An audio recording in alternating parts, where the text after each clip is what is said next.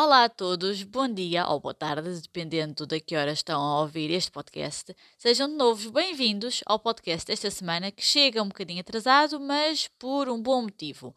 Isto porque vamos falar das eleições uh, legislativas que aconteceram este mês em Portugal e só conhecemos os resultados uh, segunda-feira. Na, na, verdade, na altura que estamos a gravar este, este podcast, ainda não estão todos conhecidos.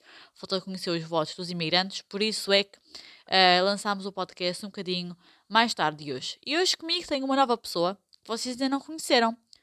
Queres-te apresentar? Convidado mistério. Boa tarde, o meu nome é José Trilho. Neste momento sou professor de Eletricidade e Eletrónica e sou português, vivo em Almada, casado, duas filhas e tenho 57 anos. Pronto, é o meu pai, por isso é que ele está aqui, basicamente.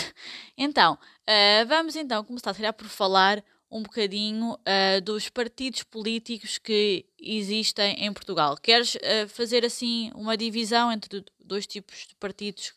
Se podemos fazer essa divisão que existe em Portugal?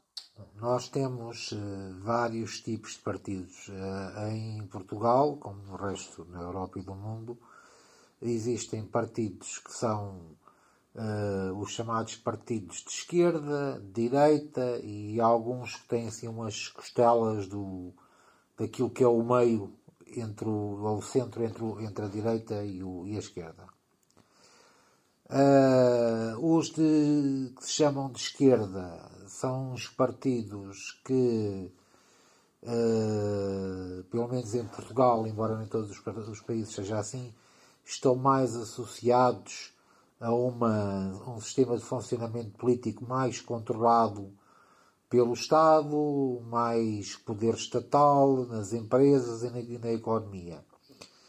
Os da direita são aqueles que uh, divulgam muito mais, que sejam os, os, privados, que sejam os motores da economia, gostam mais ou têm como tendência privatizar uh, quase todos os tipos de serviço, mesmo aqueles que deviam ser serviços, em teoria, controlados pelo Estado. Por exemplo, a saúde, os transportes, a educação eh, portanto, os mais para a direita eh, têm a tendência e acham que estes, estes serviços devem ser eh, mais controlados pela iniciativa privada e, portanto, devem deixar a iniciativa privada gerir e o Estado abster-se de se intrometer nesta gestão.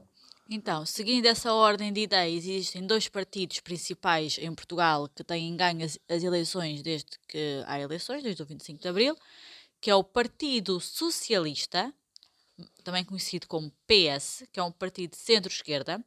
Foi este partido que ganhou as eleições e que tem estado no governo desde 2015, ou seja, há sete anos, e também foi o partido que mais vezes ganhou as eleições desde o 25 de Abril, certo? Sim, certo. Tem Sim. sido é um dos partidos que tem umas costelas daquilo que se chama que é o centro, que é o equilíbrio entre a esquerda e a direita, e depois tem algumas eh, coisas que uh, tendem mais para aquilo que é a esquerda, mas isto depende sempre de quem está, ao, ao, digamos, a comandar o partido, porque se quem está a comandar o partido, isto tanto acontece como na esquerda como na direita, se for mais para a esquerda ou for mais para a direita, as coisas inclinam-se a funcionar mais de uma maneira ou de outra. Sim, mas pronto, para não confundirmos as pessoas, isto é, é normalmente é categorizado como partido de centro-esquerda. E temos o Partido Social Democrata, que é o PSD, que é categorizado como partido de direita ou centro-direita. E normalmente as eleições ou são ganhas pelo PS, que é quem está agora no poder, ou pelo PSD, esse Partido Social Democrata que é de direita.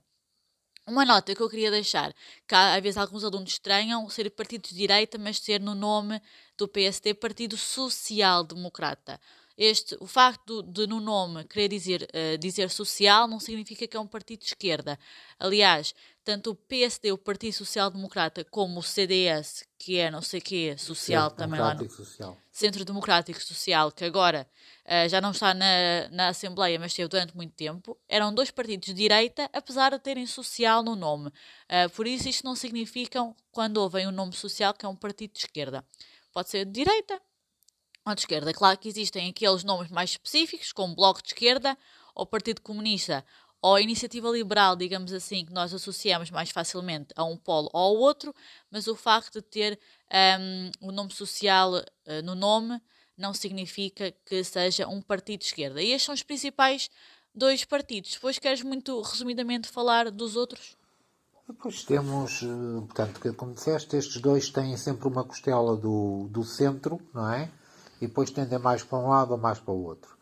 Depois temos os outros para, lá, para a esquerda, como o Bloco de Esquerda, a CDU, onde se inclui o Partido Comunista e os Verdes e outros que é mais pequenos partidos que são, às vezes chamam-nos a esquerda radical. E na direita tínhamos o CDS, que agora parece que deixou de ter de representação, não sabemos se vai voltar a ter ou não futuramente, mas com esta com este desaparecimento do CDS da Assembleia da República, apareceram dois novos partidos que, sim, pelas suas ideias e por aquilo que exprimem, uh, enquadram-se numa direita mais à direita daquilo que é o PSD. Uh, eh, portanto, são mais. Uh, têm ideias para o país mais vincadamente de direita do que ainda tem o PSD. É o caso do Chega, e é o caso do Iniciativa Liberal.